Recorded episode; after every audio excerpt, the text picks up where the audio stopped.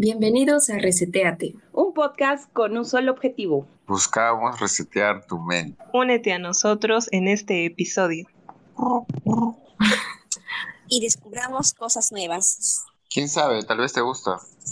Estamos al aire en 3, 2, 1. Bienvenidos, reseteados. Aquí estamos en un capítulo más de su podcast favorito, Reseteate. Eh, hoy día tenemos una invitada súper, súper especial. Seguramente les va a interesar mucho, mucho porque eh, vamos a hablar de un tema que no es muy común hablar porque vamos a hablar de una carrera que también no es tan común y tenemos eh, información de primera mano que les puede interesar. De repente ustedes también han pensado en algún momento estudiar esta carrera, eh, están pensando estudiarla o de repente eh, realizarla como segunda carrera o también este, tienen alguna curiosidad ¿no? sobre cómo es seguir una carrera de literatura en los tiempos donde las carreras de ciencias son las más populares y las que en teoría te dan más ingresos, ¿no? Vamos a quizá desmentir muchos mitos que pensábamos. Y bueno, nada, eh, espero que les encante el capítulo y disfruten mucho de lo que nos va a contar nuestra invitada Isabel. Isa, preséntate.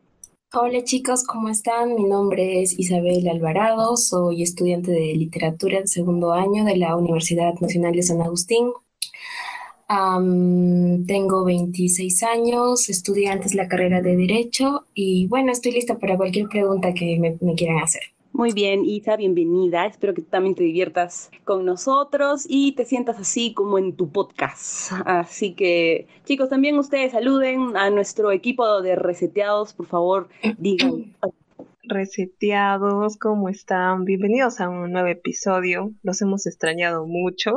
bueno, ustedes tal vez no nosotros, pero aquí nos hemos tomado unas breves vacaciones. Em, y bueno, hoy tenemos una invitada con un tema muy interesante, a mí me gusta mucho, espero de que podamos transmitir eh, esa misma intensidad a ustedes y de verdad que yo voy a estar muy enfocada en por qué estudiar literatura ahora. Y, es, o sea, para mí es como que valiente tomar esa decisión y romántica. Entonces, eh, bienvenidos a un nuevo episodio. Bienvenidos reseteados a este nuevo episodio de su podcast casi favorito. ¿Cómo que casi? bueno, sí. Hola chicos, ¿qué tal reseteados? Buenas noches, días. Pues nuevamente acá, pues estuve un poco desaparecida, les, les extrañé demasiado al, equipo de también. Y pues bienvenidos una vez más a, un tema de súper interesante el día de hoy y sobre todo pues la, literatura, ¿no? Donde no sobre también del amor, el romanticismo, pero es que tocaremos más muy importantes. Exacto, exacto, exacto. Ha llegado otra integrante de nuestro equipo de Reseteate, ha entrado Daisy, así que aprovechemos para escuchar su saludo. Mi hermosa voz. Hola, reseteados, ¿cómo está? ¿Cómo estás, Isabel? Pau, Bea, Ale, Anthony. Y otra vez más en un episodio nuevo, cada vez aprendemos más cosas. Esperemos que este no sea la excepción. Exactamente. Entonces, eh, vamos a empezar a acribillar de preguntas a nuestra invitada Isabel, porque la verdad es que tenemos un montón de dudas sobre, sobre la carrera de literatura. Eh, además, como, bueno, yo voy a aprovechar para, para hacerle una pregunta de una, de una buena vez y decirle cómo así eh, le atrajo esta carrera de literatura. Ella nos ha comentado que, que, ya ha llevado una carrera de derecho, pero ¿cómo así se interesó por la literatura? Que, que no sé si hay un evento específico en tu vida que, que, te dijo, ah, no, sí, yo quisiera estudiar literatura y bueno, voy a llevarla como segunda carrera. Mm, buena pregunta, Alejandra. pues este, en realidad creo que la literatura mm, como tal ha estado conmigo desde, desde que era muy chiquita. Mi papá me, me, no, no quiero decir que me presionaba, pero sí creo que me parece que él quería que yo fuese o estuviese relacionada con este medio y me metí incluso textos que yo no podía entender. Ah, no sé si sea bueno decir esto, pero al final creo que las personas somos lo que estamos marcadas, o nuestra vida está marcada por algunos eventos de nuestra niñez. Y para mí creo que eso fue, ¿no? Esa, esa ambición por querer eh, admirar a mi padre o, eh, ser, mm, ¿cómo puedo decirlo? Ser, eh, que mi padre se siente orgulloso de mí al hacer eso. Y puede ser, puede sonar banal, ¿no? Y decirlo, hice por complacer a alguien, pero en el camino le, fue, le fui encontrando algo maravilloso. no puedo decir que hubo un evento, eh, un hecho puntual después del cual este, yo empecé a querer la literatura, sino fue gradual y desde que tenía, desde que empecé a leer, supongo, ¿no? Desde que mi papá me mostraba libros y, y así creo que incluso cuando lees, este, te nace solamente el, hecho de escribir, es algo natural. Y entonces lo vas haciendo todo el tiempo en, en, paralelo con, con, con, tus actividades diarias. Y Isa, ¿qué es tu papá? ¿Él también ha estudiado literatura? no, es ingeniero civil, pero también le gustaba leer y escribir. Quizá fue un sueño frustrado, o no quizás sueño, quizás él quería hacer, le gustaba hacer, o leer libros, ser, o estudiar literatura, pero tal vez por, no sé, se dejó ir por otras cosas y decidió ejercer la carrera de ingeniería civil, tal vez, o no, o te, te comentó algo al parecido. Mm, eh, sí, es muy interesante porque jamás lo había pensado de ese modo. Puede que haya sido un sueño, frustrado suyo, pero mm, la verdad que yo no, no sé mucho de él. La literatura y estas cosas a mí son un puente, para mí son un puente que me hace mm, tratar de conocer a mi papá. ¿Puede ser eso? No lo sé, es una teoría en la que sigo trabajando. y porque siempre he tenido interés en, en esto, ¿no? Y para mí ha sido tratar de conocer, saber algo más de él. No sé, no sé mucho, no sé si haya sido su sueño frustrado o no. La verdad que no, no sé mucho de, de él, pero en el camino sé que esto me ha, me ha terminado dando satisfacciones que no he encontrado en otros, en otros lugares.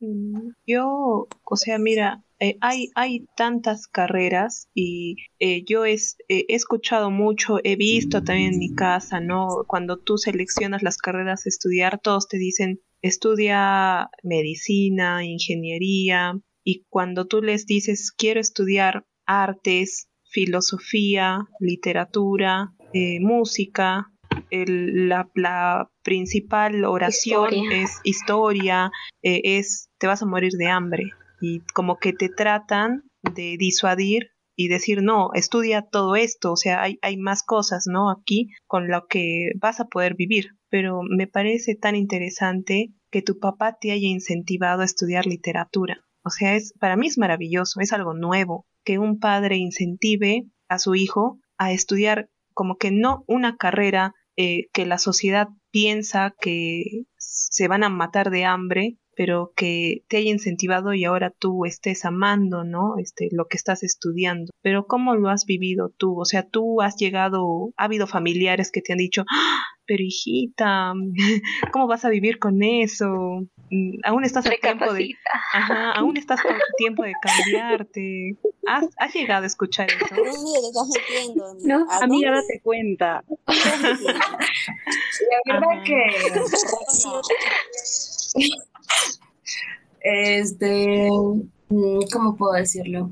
Creo que no tanto, no ha sido tanto así, más ha sido, como dije antes, yo empecé estudiando derecho por esa misma premisa, ¿no? Esas mismas convicciones que la gente maneja.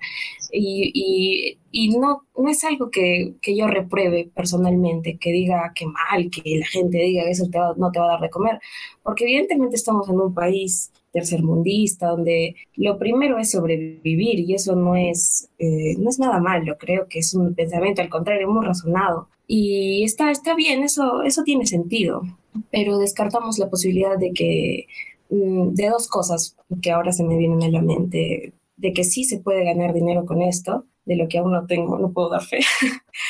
Y, después de que podamos desarrollar este, habilidades eh, humanas que otras carreras no nos permiten hacer eso. Eh, pienso que mm, eh, sí, sí, me perdón. Ya, sí, no, este, siguiendo tu lógica, por ejemplo, hoy en día no solo se exige o se busca personal que tenga habilidades duras, que todo es relacionado más a tu carrera, que tal vez sino más habilidades blandas también. Muchas veces una persona bien, muy, muy capacitada tal vez en su carrera, en aspectos más técnicos tal vez, no pueda desarrollar esas otras habilidades, ¿no? No sepa interrelacionar, sepa comprender algo de otra manera, tal vez un texto, lo que se conoce como la habilidades blandas. Tal vez hoy en día como que se está apreciando un poco más ese lado humano, ¿no? De las personas. Sí, claro. Puede ser, sí. Me parece que hay una, hay una doble moral tal vez. En, en general, la universidad ahora se ha vuelto una fábrica de profesionales que una fábrica de profesionales no de, no de pensamiento no no de ideologías sino una fábrica de gente que va a seguir construyendo la misma sociedad y, y por un lado eso está es, o sea eso es evidente no te quitan tal vez este, una formación ideológica para insertarte lo técnico nada más, pero al mismo tiempo quieren que seas más humano. Me parece algo paradójico. Incluso en la Universidad de San Agustín quisieron, o existió el rumor, no sé qué tan fundado, ¿no? de que iban a eliminar todas las humanidades no hace más de cuatro años. Y entonces, este, eso, por ejemplo, da fe de que no les interesa tanto, ¿no? Pero pueden decir que sí, que sí, ¿no? Pero al final no, no es lo que les interesa primordialmente. Mm, sí, yo, yo estuve en esa reunión que los de filosofía, este, el rector vino y, y, dijo, este, bueno, esta reunión es para que todos los estudiantes puedan expresar sus disconformidades, eh, sugerencias, y estaba pues la carrera de historia y literatura, y decían, eh, le dijeron, ¿no? Al rector, este, rector, eh, la, la, la, facultad de mm, este, literatura y filosofía ha sido una de las primeras, creo, el pabellón pues un pabellón mm, bastante antiguo, pero es como un pabellón representativo, yo creo, eh, de la UNSA. Y bueno, este sí se llegó el, el rumor, o sea, fue, fue bastante fuerte en realidad creo que sí, mm, sí tenía algo de verdad, pero a la fecha pues la carrera está ahí, está fuerte, hay, hay personas, ¿no? Que, que estudian literatura y yo creo que ahorita que se está, por ejemplo, antes estudiar artes o, teatro eh, no era, no era como bien visto, ¿no? Pero ahora creo que las personas se inclinan más a las artes con habiendo más plataformas ¿no? donde mostrar su talento. Eh, habría que ver cómo va creciendo eh, filosofía, y, historia y literatura. Sí, eh, respecto de artes. Sigue, sigue. Respecto de artes, este, este he escuchado la sinfónica de, de música de ella, de, de, la Escuela de Artes de la UNSA, y, y, o sea, dicen que es muy buena. Yo no sé así técnicamente mucho de música, para mí es genial, pero personas conocedoras me han dicho que tiene un nivel muy alto, o sea, Artes ha alcanzado en, en, su fase de música, ha alcanzado un nivel muy alto este, para participar en concursos y otras cosas. Tal vez por eso Artes ahora está en más en su apogeo, ¿no? Eh, sin embargo, sí, literatura y, filosofía, como dijiste, son de las primeras eh, facultades que se han fundado dentro de la USA junto con Derecho también. Y algunos, incluso mi exnovio, tengo que decirlo, me, me, decía que existe esa carrera en la USA y él había estudiado en la USA.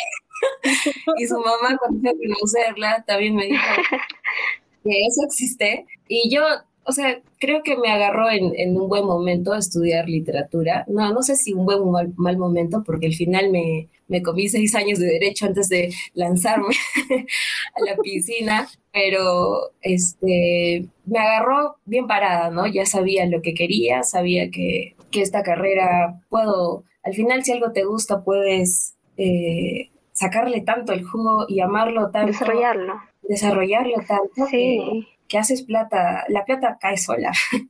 No me ha pasado, pero espero que me pase. La fe no se pierde. Pasará, pasará. Con fe, con fe. Y Vea, tú si quieres preguntar.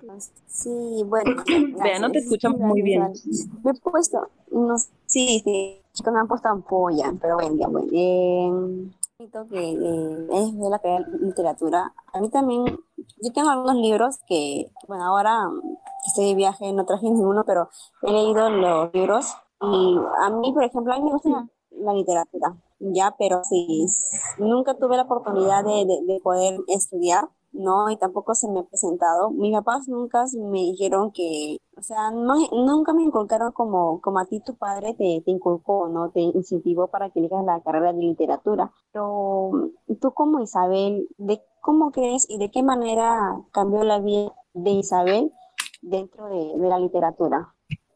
Ah, eso es muy, muy importante. Yo, ¿cómo puedo decirlo? Estudié Derecho, pero desde el primer año yo sabía que no, no, o sea, sí es muy interesante, es una carrera muy bonita, pero no me sentía, mm, ¿cómo puedo decir? Completa, tal vez, completa, sí. Y igual y para hacer literatura, hacer, entre comillas, este, no necesitas estudiarlo, ¿no? Simplemente tienes que escribir. Entonces, en paralelo, como dije, yo iba leyendo las cosas, más o menos tanteando sobre crítica literaria o teoría literaria, o tanteando cosas y parecían infinitas, que el primer año de la primera clase del segundo semestre ya estaba todo organizado, ¿no? De eso te sirve, de saber, para saber cómo cómo organizas los temas en Edad Media, Antigua, Contemporánea y todo eso, y porque ya han habido intelectuales que han organizado todo esto, han planteado las mejores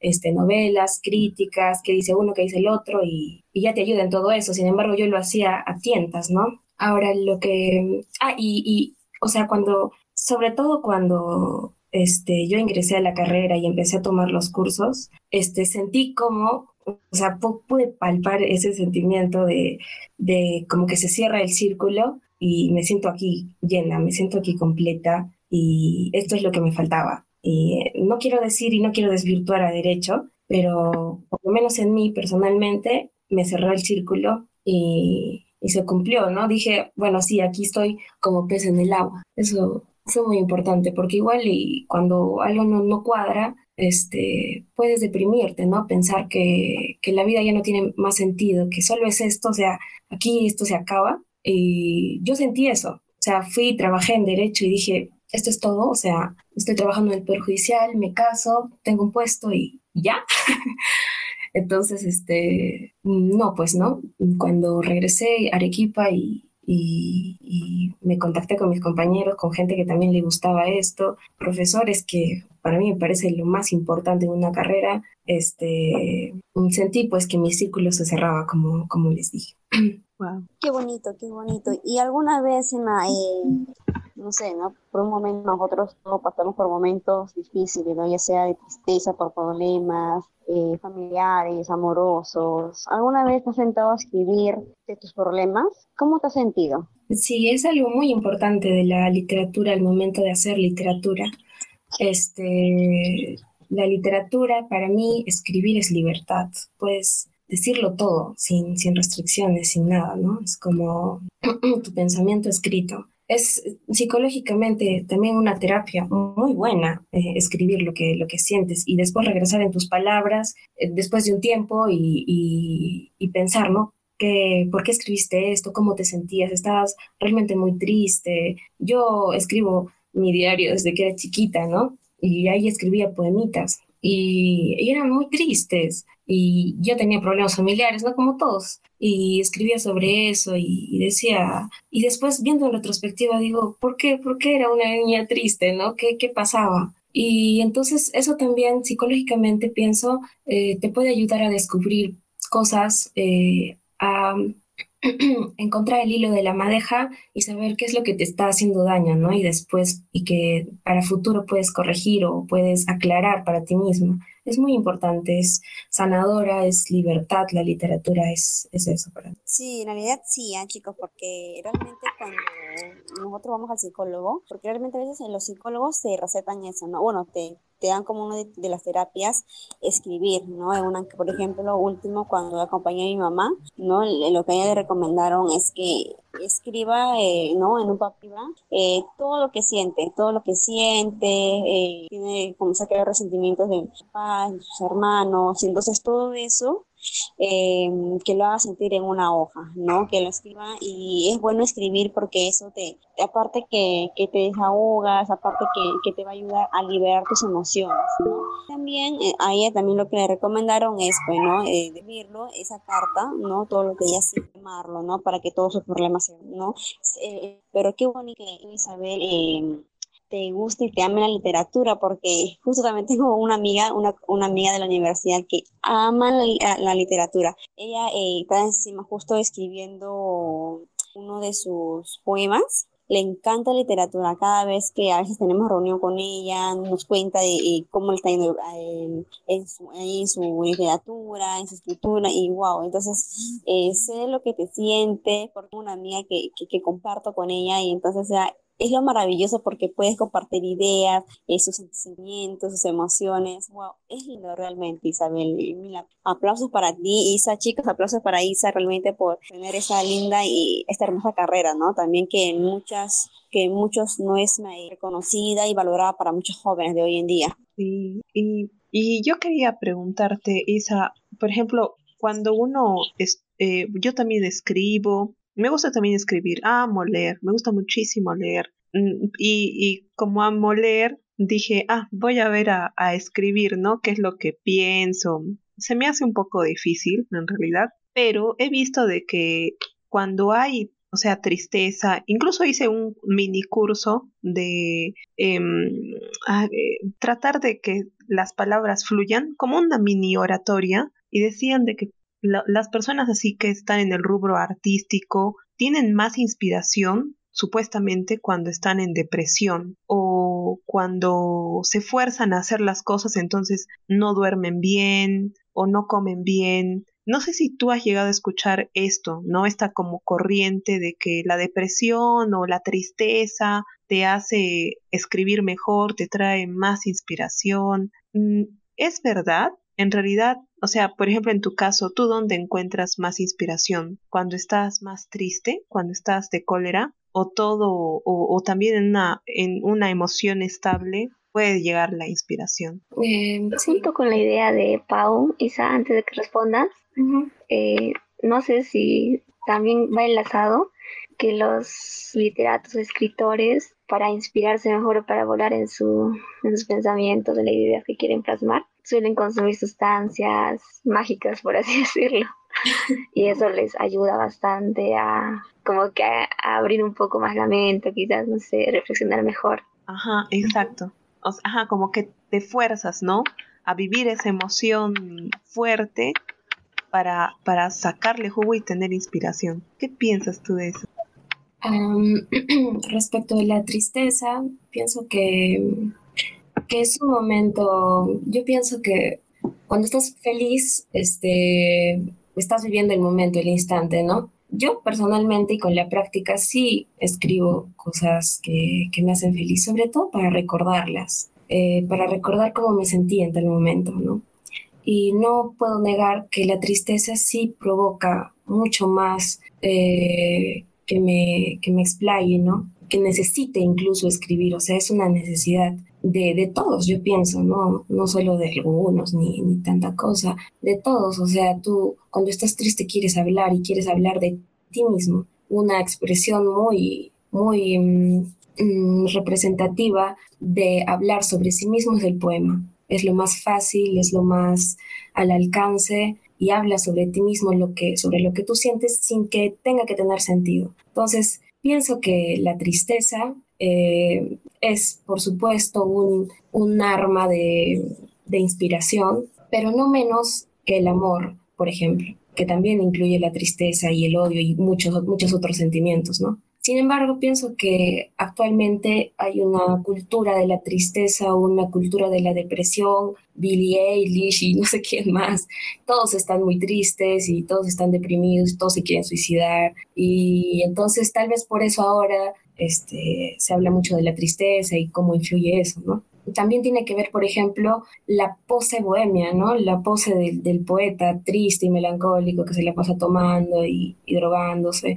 Y esa es una pose para mí. Eso, eso es un, un, Para mí no, no lo sé. Tal vez otras personas sí sientan que necesitan eso, pero yo pienso que mm, en muchas de las de, la, de los casos uno quiere computarse poeta y, se pone a tomar, ¿no? Pero no descarto que, que los estupefacientes puedan exacerbar nuestros sentimientos, nuestras pasiones y, y mm, hacer que se, que se plasmen en un papel, ¿no? Pienso que todo esto tiene sentido, o sea, tiene, tiene futuro siempre y cuando no estés tan drogado como para que no se entienda lo que escribes, ¿no? Y, le digas a, tus, patas, ay, que tu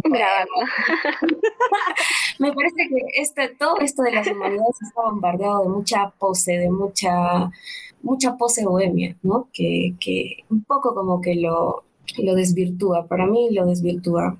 Para mí esto de las humanidades, la literatura es algo natural. Si las, los estupefacientes te desinhiben y te hacen ver más natural, bienvenidos a...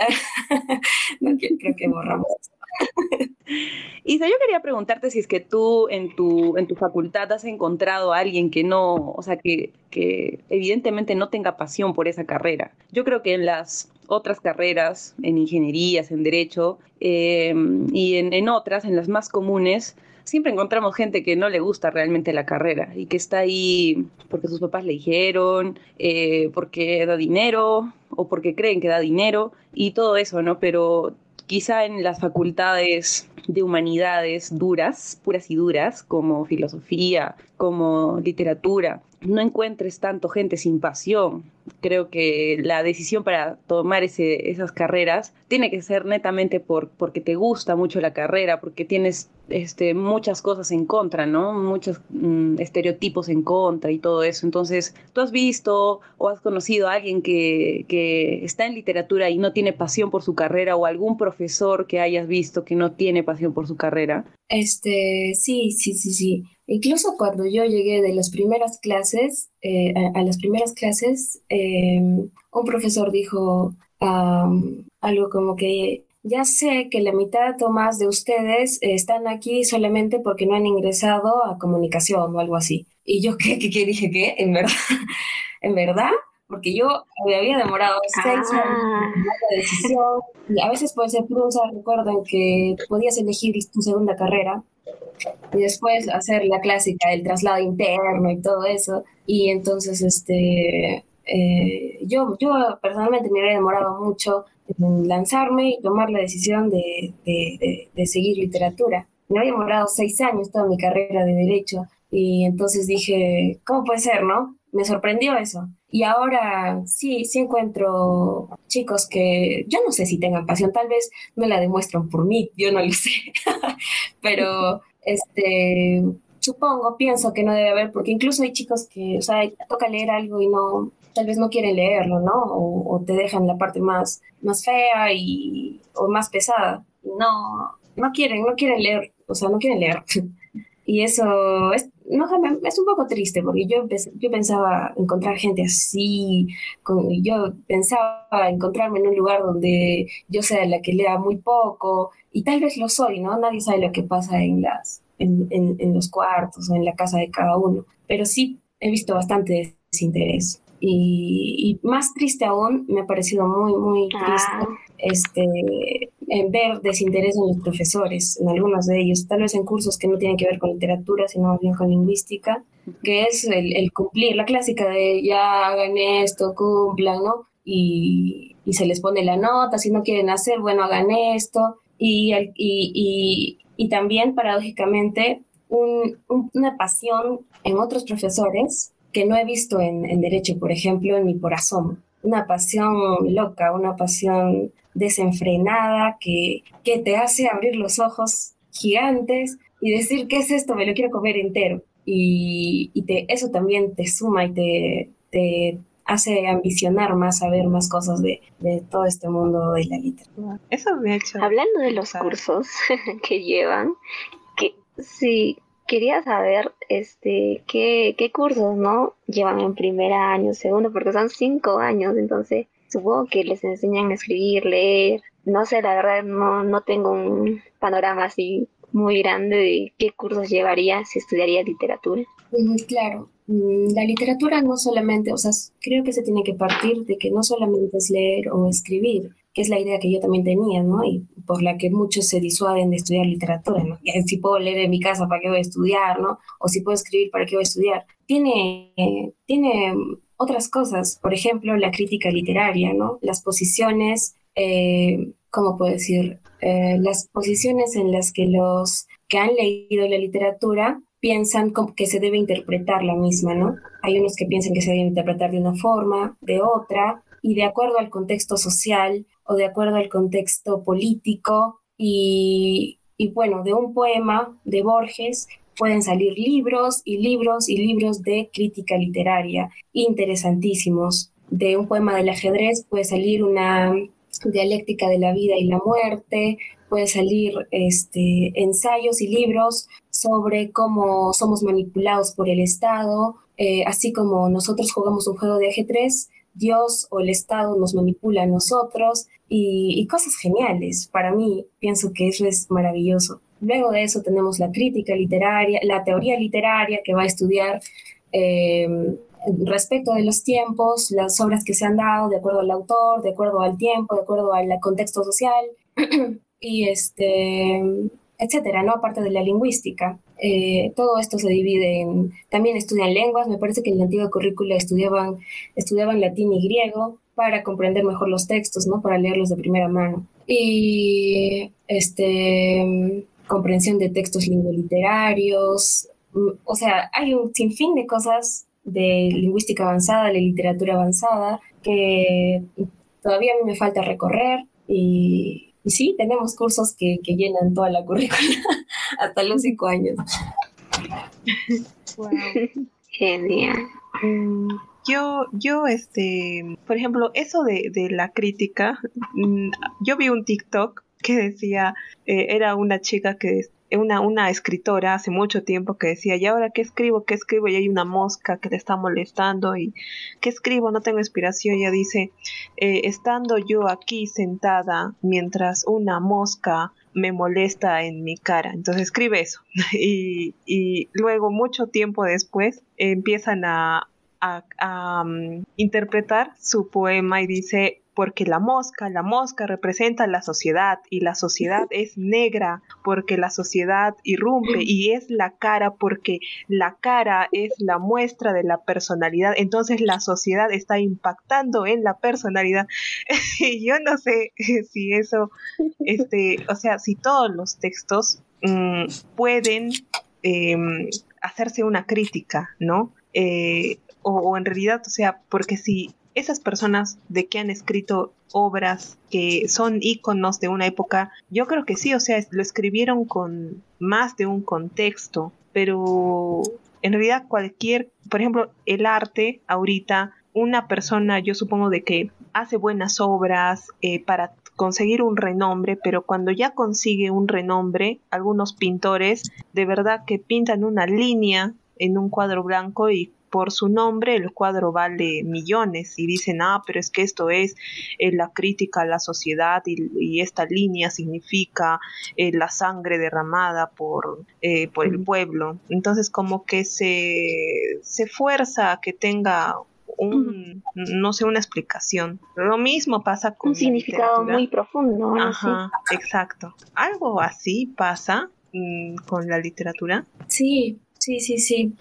Mm, bueno, como premisa, mm, lo que yo he podido, no lo tomo de nadie, pienso, es algo que he, tratado de sacar de, mi experiencia corta, es que todo, todo las artes, la música, la literatura, el cine, este, están muy, muy relacionadas. Eh, ahora, lo que hablas de la mosca es algo muy, muy interesante, porque esto nos, nos lleva al tema de, que, de cómo el lenguaje el hecho de escribir ese, esa línea, ¿no? La mosca está posada, en mi hombro está molestándome a cada rato. Eh, después de tiempo, esa línea muerta, supuestamente, renace en los, en los lectores, porque la literatura se muere si es que no la leemos, renace en cada lector y nace para trascender el propio texto o para trascender al autor. Sale de lo que quería decir el autor y se posa en todos los demás, ¿no?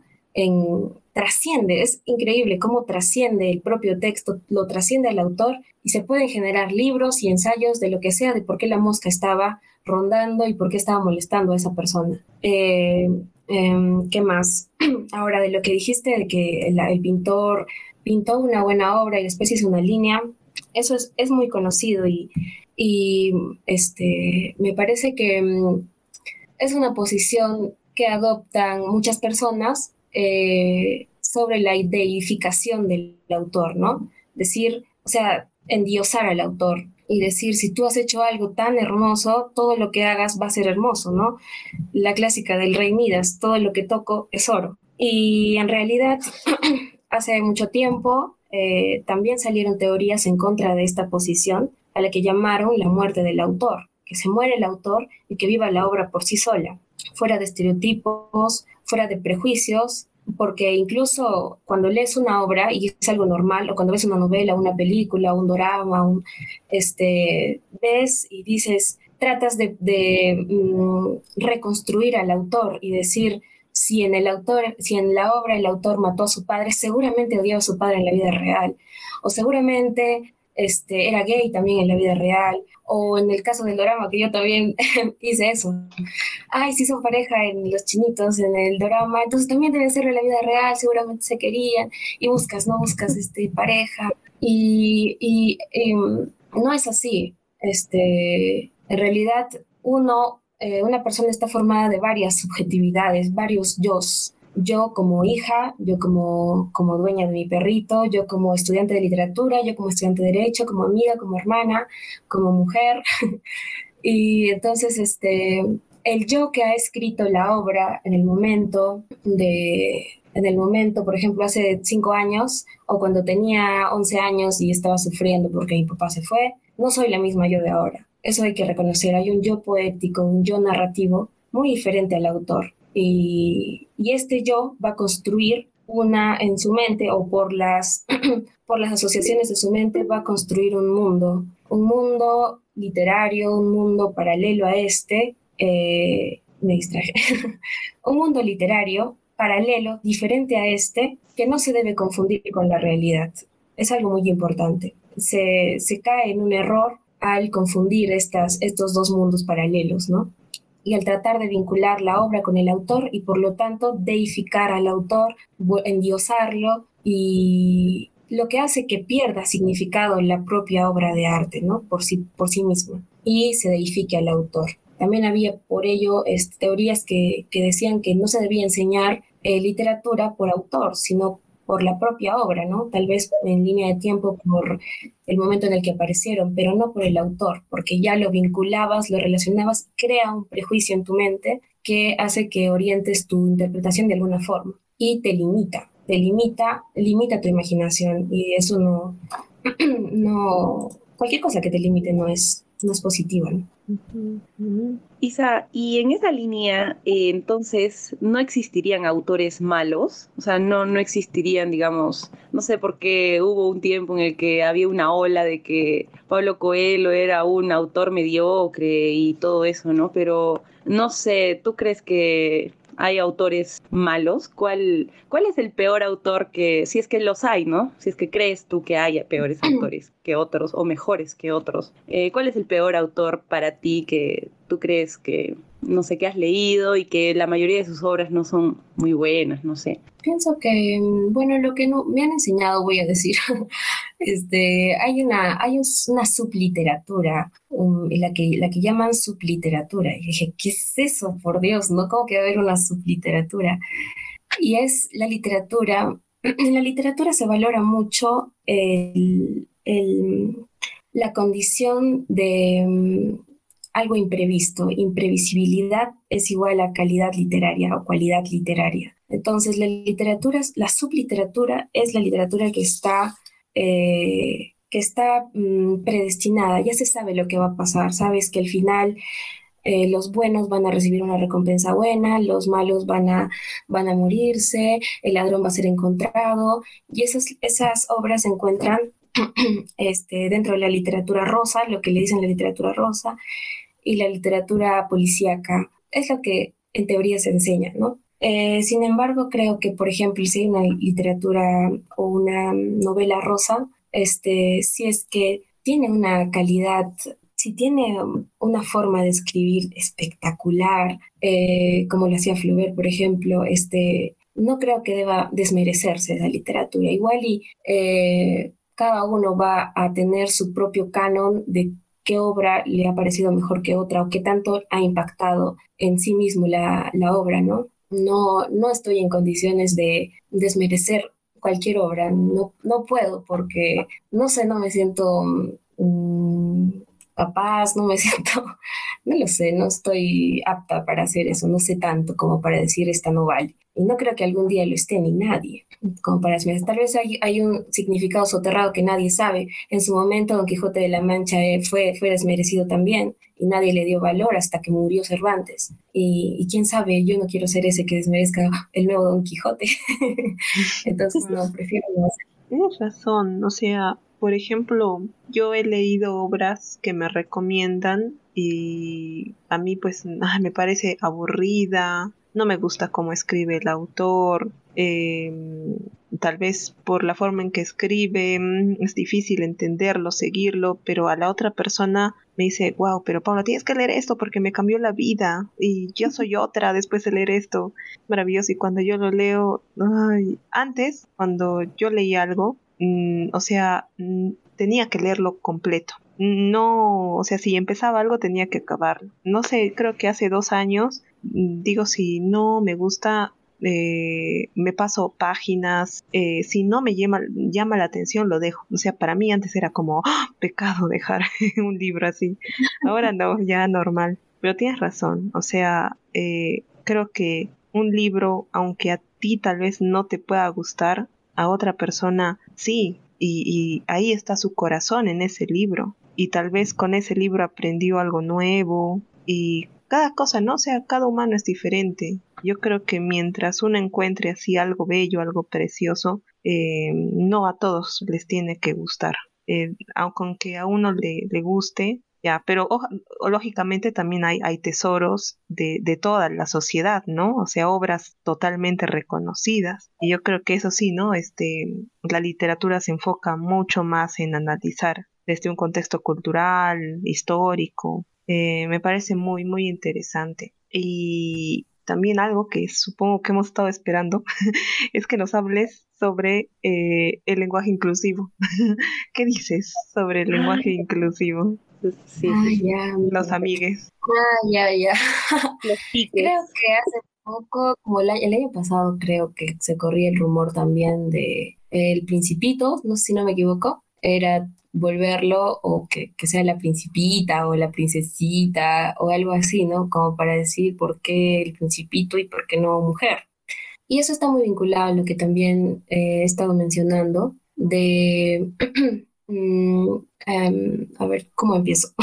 Primero, a valorar la obra de arte por lo que es, ¿no? Por sí misma, no por a quién deba reivindicar, no por a quién tenga que beneficiar, ni por qué a grupo minoritario tenga que, tenga que mm, reivindicar, vale la redundancia. Mm, eso sería utilizar la literatura, ¿no? Utilizarla, desvirtuar o tal vez violar eh, la estética, su propia estética armada con las vocales de las que está hecha, las letras, las separaciones, el paratexto del que está hecho, violarla eh, para reivindicar a un grupo social, es utilizarla, es politizarla y moralizarla, qué está bien y qué está mal, o sea, hay una literatura buena y una literatura mala, o sea, hay un arte bueno y un arte malo, o sea, hay una belleza buena y una belleza mala, eh, creo que se puede utilizar la literatura, ¿no? Se puede, se le puede, tal como la obra de arte está hecha, mm, podemos aparte, eh, aparte de valorarla como tal, decir también puede servir para esto o también puede servir para tal cosa eh, o nos va a ayudar porque la literatura no es solamente una obra de arte al vacío, ¿no? Está hecha de historia, está hecha de, de un contexto social, político, etcétera, pero como tal es una obra de arte y, por ejemplo, la madre nos puede ayudar a, ver que las mujeres también pueden ser revolucionarias, sí, pero sin violarla, sin tocarla, sin manosearla tanto, ¿no? Porque sería quitarle su valor artístico y politizarla en favor de algún, algún sector o no, que igual y la política es muy relativa, ¿no? Igual en algún momento ahora sí está en boga el feminismo y después va a estar en boga otra, otra corriente y no sé, no me parece. Sí, coincido con lo que estabas mencionando. Isa. Y bueno, por último, quisiera hacerte una pregunta así básica tal vez, pero muy profunda y para los reseteados también que quizás esté animando a seguir esta hermosa carrera. ¿Qué es ser literato? Pienso que es eh, vivir la literatura, es, puede dividirse pues en hacerla o en conocerla, puedes eh, dedicarte a hacer literatura o a hacer crítica o un teórico literario, pero siento que igual es amarla, hacerla renacer, como lo que estaba diciendo, hacerla difundir, que se conozca. Para mí es muy importante igual este, que haya ese bicho en los niños, ¿no? Que alguien en tu familia, el que sea, si sea un tío lejano, te muestre alguna obra y es importante. Yo he, lo he vivido con mi hermana, por ejemplo, este, que alguien, que alguien te diga, oye, cómprame una caja de óleos porque quiero pintar, este, te abre la puerta, dice, ¿qué es óleo, no? ¿Qué pasado? ¿Qué, qué, con óleo se pinta? ¿Qué es óleo? Que alguien te abra la puerta es muy importante porque así no muere la literatura, que es un arte tan bello y tal vez esa sí es la función de los, de los literatos. Pea, ¿quieres preguntar algo más a Isa para ya ir con nuestra dinámica clásica del podcast? Bueno, silencio administrativo negativo.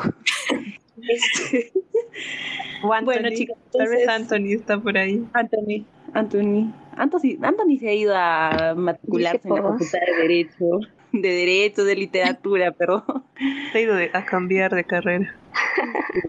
Bueno, bueno, no importa. Igual de repente podemos tener una segunda parte, porque la verdad ese mundo de la literatura es como ya hemos visto, mucho más amplio de lo que muchos pensábamos, ¿no? Es todo, todo un mundo, así como cualquier carrera, ¿eh? y es igual de apasionante como, como cualquier carrera, y hay una pasión real, como vemos en, en ISA, ¿no? Que, que, ha estudiado esta carrera. Y, bueno, aunque esté en sus primeros años, mmm, no sé, se nota, sí destila pasión por la literatura. Eso es muy, muy chévere y por eso ya vamos a ir con la dinámica para que aprovechemos que nuestros reseteados eh, están interesados ahora en la literatura, la conocen un poco más y quería que nos recomiende Sisa unos, unos dos libros así rápidamente para que nuestros, nuestros reseteados y nosotros podamos este, resetear nuestra mente. Mm, recomiéndanos dos libros que, que podamos leer. Eh, podría ser, este, disculpa interrumpirte, eh, por género, no sé, tal vez de tal este género, esa, de tal, esa, de tal, esa. Como los reseteados son, la escuchan de todas partes del mundo y quizás tienen diferentes gustos, poderles dar, variedad, ¿no? Ya. yo sí tenía muchas ganas de recomendarles eh, leer a Barthes, eh, La muerte del autor, o escribir la lectura. Estos textos, eh, para mí, fueron una locura. Te habla de, de cómo o sea, de la pasión por la lectura. La tomas completamente diferente. Paula decía algo sobre que no tengo que terminarla, ¿no? La, obra, y ahora si ya no me gusta, simplemente no la leo. Y eso forma parte, por ejemplo, de la propia libertad de la lectura, de incluso una manifestación de la libertad de la lectura es decidir si quieres leer o no y apartarla del deber de la lectura, que más que leer es un aprender, ¿no? Y se desvirtúa lo de leer. Entonces, esa, creo que esas, esos textos eh, ayudarían mucho a cualquier persona a, amar, a empezar a amar eh, la lectura, a empezar a amar, no solamente a amar leer, sino también y como correlato escribir, que es algo inherente. Eh, bueno, eso, de eso tenía ganas. Respecto a, las obras que quiero recomendar, bueno, otra que me gustó mucho, las de Víctor Hugo, El hombre que ríe, fue una de las obras que más me impactó también Los Miserables, ¿no? Eh, ahora último estábamos leyendo literatura, literatura europea, aunque suene muy trillado, El Lazarillo de Tormes es maravilloso. Eh, otras obras, por ejemplo, la literatura griega, la Eneida, la Odisea, hermosas. Mm, ¿Qué más? poemas. A mí, más que todo, me encantan los poemas. Yo empecé escribiendo poemas. Eh, a mí me gusta mucho Vicente Huidobro, Cortázar. Cortázar me gusta mucho en poemas, más que en forma narrativa, porque no lo entiendo en forma narrativa. Es muy complejo Cortázar, y, pero sus poemas creo que son maravillosos, o sea, simples, profundos. El futuro de Cortázar me encanta. Alta sobre el viaje en paracaídas de Vicente Huidobro. Oliverio Girondo, Los Enamorados. Y, y, por ejemplo, todos estos libros, eh, o sea, son de una época, bueno, no una época, no, sino de años pasados, pero y actuales. ¿Hay, ¿Hay algún curso de que te enseñe literatura, por ejemplo, de estos tiempos? 2000, dos, ajá, eh, ajá, exacto, contemporánea, 2010 o ¿Recomendarías Game of Thrones? ¿Qué? Ay, Pero no sé, ¿qué opinas de? Quería otra pregunta, ¿qué opinas de las, este, o no sé si son obras, libros, no sé, Harry Potter, eso, eh, sí. A eso quería bueno, no sé, hay muchas más. Eso, las, las contemporáneas, las actuales, ¿llegan? O sea, ¿tú recomendarías o todavía no ha llegado al, al nivel de, de las antiguas? Mm, he tenido profesores que me han hablado muy mal de esta literatura basura, ¿no? Como Coelho, como decía Ale, o, mm, los de Harry Potter, J.K. Rowling, ¿no? Eh, pero como dije, no, no creo que haya un mal en alguna de estas obras. Puede ser para un nivel comercial, pueden hacerse para nivel comercial, para ganar dinero, eh, pero eso no está mal tampoco, ¿no? Entonces, no dejo de recomendarlas, no las recomiendo porque no, no las he leído, Harry Potter ni... Bueno, que lo sí he leído, pero muy, muy vagamente, igual y no me ha sorprendido mucho. Y mm, sí, sí han hablado de esta literatura sin restarle valor, unos profesores a quienes respeto mucho y otros sí les han restado valor. Yo no estoy en condición ahorita de decir, sabes, no vale nada esto, pero cada uno encuentra su placer en lo que, en lo que, en lo que quiere, ¿no? Al final, la literatura es placer, es un arte sensual y erótico. Eso también lo van a encontrar en Barthes y, y, en quien tú lo encuentres, en lo que sea que lo encuentres. Ya me dio ganas de leer. en lo que sea que, te haga feliz, verlo y, y, con todo, sin miedo al éxito. Sí, claro, sin miedo a leer. Lo importante es leer y disfrutar, ¿no? La lectura. Exactamente. Esa es una de las conclusiones a las que llegamos en este podcast entonces. Eh, Pau, Day, Bea, Anthony, si están ahí, díganos qué han aprendido de este podcast, una cosita que se llevan de este podcast, aunque seguramente nos podemos llevar 80 mil cosas, pero una de las que más eh, se lleven luego de esta entrevista con la Isa.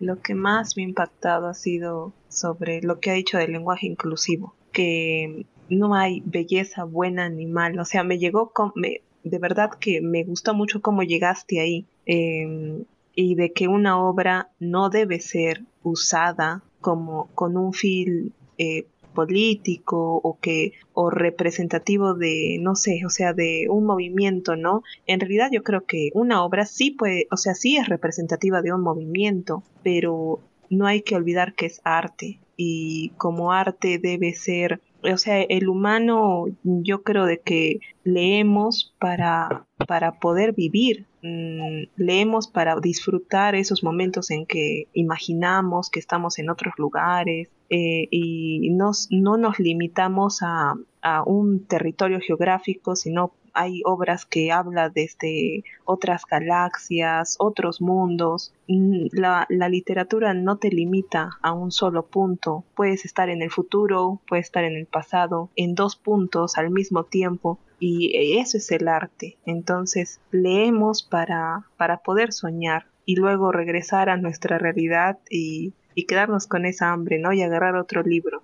Es, esperando encontrar una nueva joya. Entonces, eso me ha gustado muchísimo. Y te agradezco de verdad bastante porque, no sé, me ha emocionado mucho escucharte. Eso es lo que he aprendido.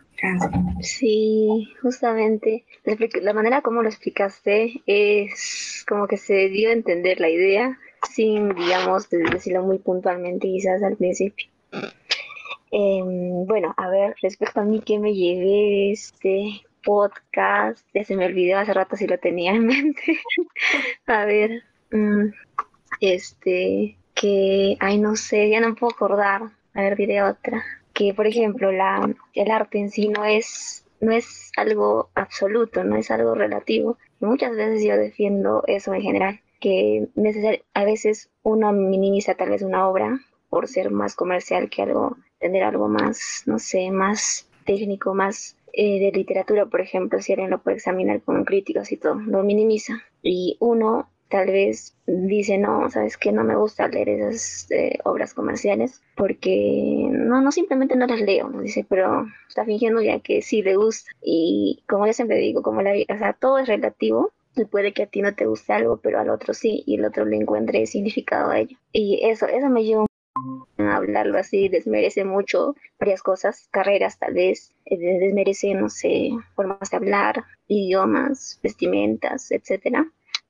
Lo hablan sin tener una base más, no sé, ¿por qué lo dicen? O sea, sí, sí lo pueden decir, ¿no? Pero decirlo por qué y sustentarlo un poquito más, no sé, coherente, razonable tal vez, pero no simplemente decir algo o disminuir algo por así, ¿no? Y simplemente no, no analizarlo muy bien.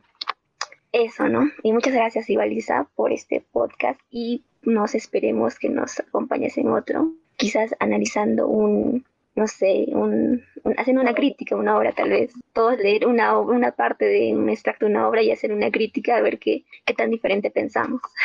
Oye, sí, sería, sería muy interesante. Sí, sería, sería muy bonito. Y Ale, Ale, ¿tú qué has aprendido? No te puedes ir sin a escuchar. A ver, a ver, a ver, dijo el cielo. Ya, este, yo la verdad eh, saco también un poco lo de Daisy, justo estaba también por la misma línea, me pareció así, me quedé impactada con el hecho de que no hayan mejores autores que otros, o sea, ni siquiera Isa, que está estudiando literatura, mm, está en la capacidad, ¿no? De, de decir si un autor es mejor que el otro, ni nada, y yo a veces he desmerecido o infravalorado muchos autores que he leído, que he escuchado, que otros leen y, no, pues, ¿no? Porque cada uno vive la literatura de manera distinta, así como cada uno vive la música y todas las artes en general de manera distinta, y eso es lo chévere de las, de las artes. Y, y también, no sé, tiene algo parecido con el derecho, ¿no? Porque puedes tú interpretarlo de mil maneras y esas mil maneras pueden ser correctas y, es relativo, como dice Daisy. Mm, tú como interpretas un, libro em, puede ser distinto y puedes sacar mil interpretaciones más y eso es lo divertido también, ¿no? Y es el gran campo también que tienen los literatos para, para desarrollar su carrera y eso debe ser muy genial porque creo que hay eh, pocas carreras en las que te puedes eh, desarrollar profesionalmente nada más eh, interpretando lo que, lo que dice una cosa, interpretando otra cosa, comparando las interpretaciones, diciendo si una es más correcta o la otra se contradice. Y eso es algo muy chévere que yo no conocía de la literatura y, y ahora me llama mucho la atención y seguramente también a los reseteados que nos escuchen porque de verdad es un tema que se toca, que se toca muy poco porque no solo se infravalora a los autores, a los libros en general, sino también se, se, infravalora las carreras, ¿no? Tendemos así como que a discriminar las cosas en un grupo y en otro grupo, y, eso, eso no es muy bueno, hay que abrir nuestra mente. Entonces eso es lo que, esto y muchas cosas más me llevo de este podcast. Y bueno, eh, te quería agradecer Isa por estar acá hasta tan tarde con nosotros, porque de verdad ha estado mucho más interesante de lo que todos nos hemos imaginado, eh, que los reseteados se han imaginado y de verdad te agradezco mucho por tu tiempo y tu forma tan eh, genial de explayarte acerca de tu carrera. Se nota que, que estás haciendo lo que quieres y nada, como amiga y también como invitada te deseo lo mejor en tu carrera y seguramente vas a ser la mejor en lo que haces, como siempre. Ay, gracias chicos. Qué bonito esto. Sí, es importante. Y sobre todo, este, sobre lo que dijiste, Paula, em, o sea, sí, uno lee y este, se sale de su mundo, ¿no? Se sale de su mundo, eh, vive otros universos, otros mundos paralelos y después regresas. Es lo, malo, ¿no? regresas y, y, algo este, impresionante que también tiene la literatura es que no solamente trasciende en el texto, eh, en las mentes de otras personas, sino que trasciende a la realidad, ese mundo imaginario trasciende la realidad. Y hay eh, muestras en la historia de obras o eh, escritas, obras pintadas que han provocado diferentes reacciones en la realidad. Y este, una de estas cosas la toma Borges en su cuento, que tiene un nombre raro, ya se los dejo escrito, pero es una muestra de eso, ¿no? Habían, había una obra de Goethe también, de las cuitas del joven Werder, donde el joven Werder llevaba una chaqueta azul y vivía cosas muy tristes, ¿no? Y al final se suicida. Esta obra tuvo tan, tanto impacto en la época que la gente empezó a, los chicos empezaron a usar esa chaqueta roja, azul y a suicidarse. Es la trascendencia de la literatura. No quiero decir que esta sea buena, ¿no? Pero es una trascendencia no solamente de la literatura, sino del arte. Lo importante es que creo no se quede allí. Si puede haber esta trascendencia negativa, puede haber una positiva.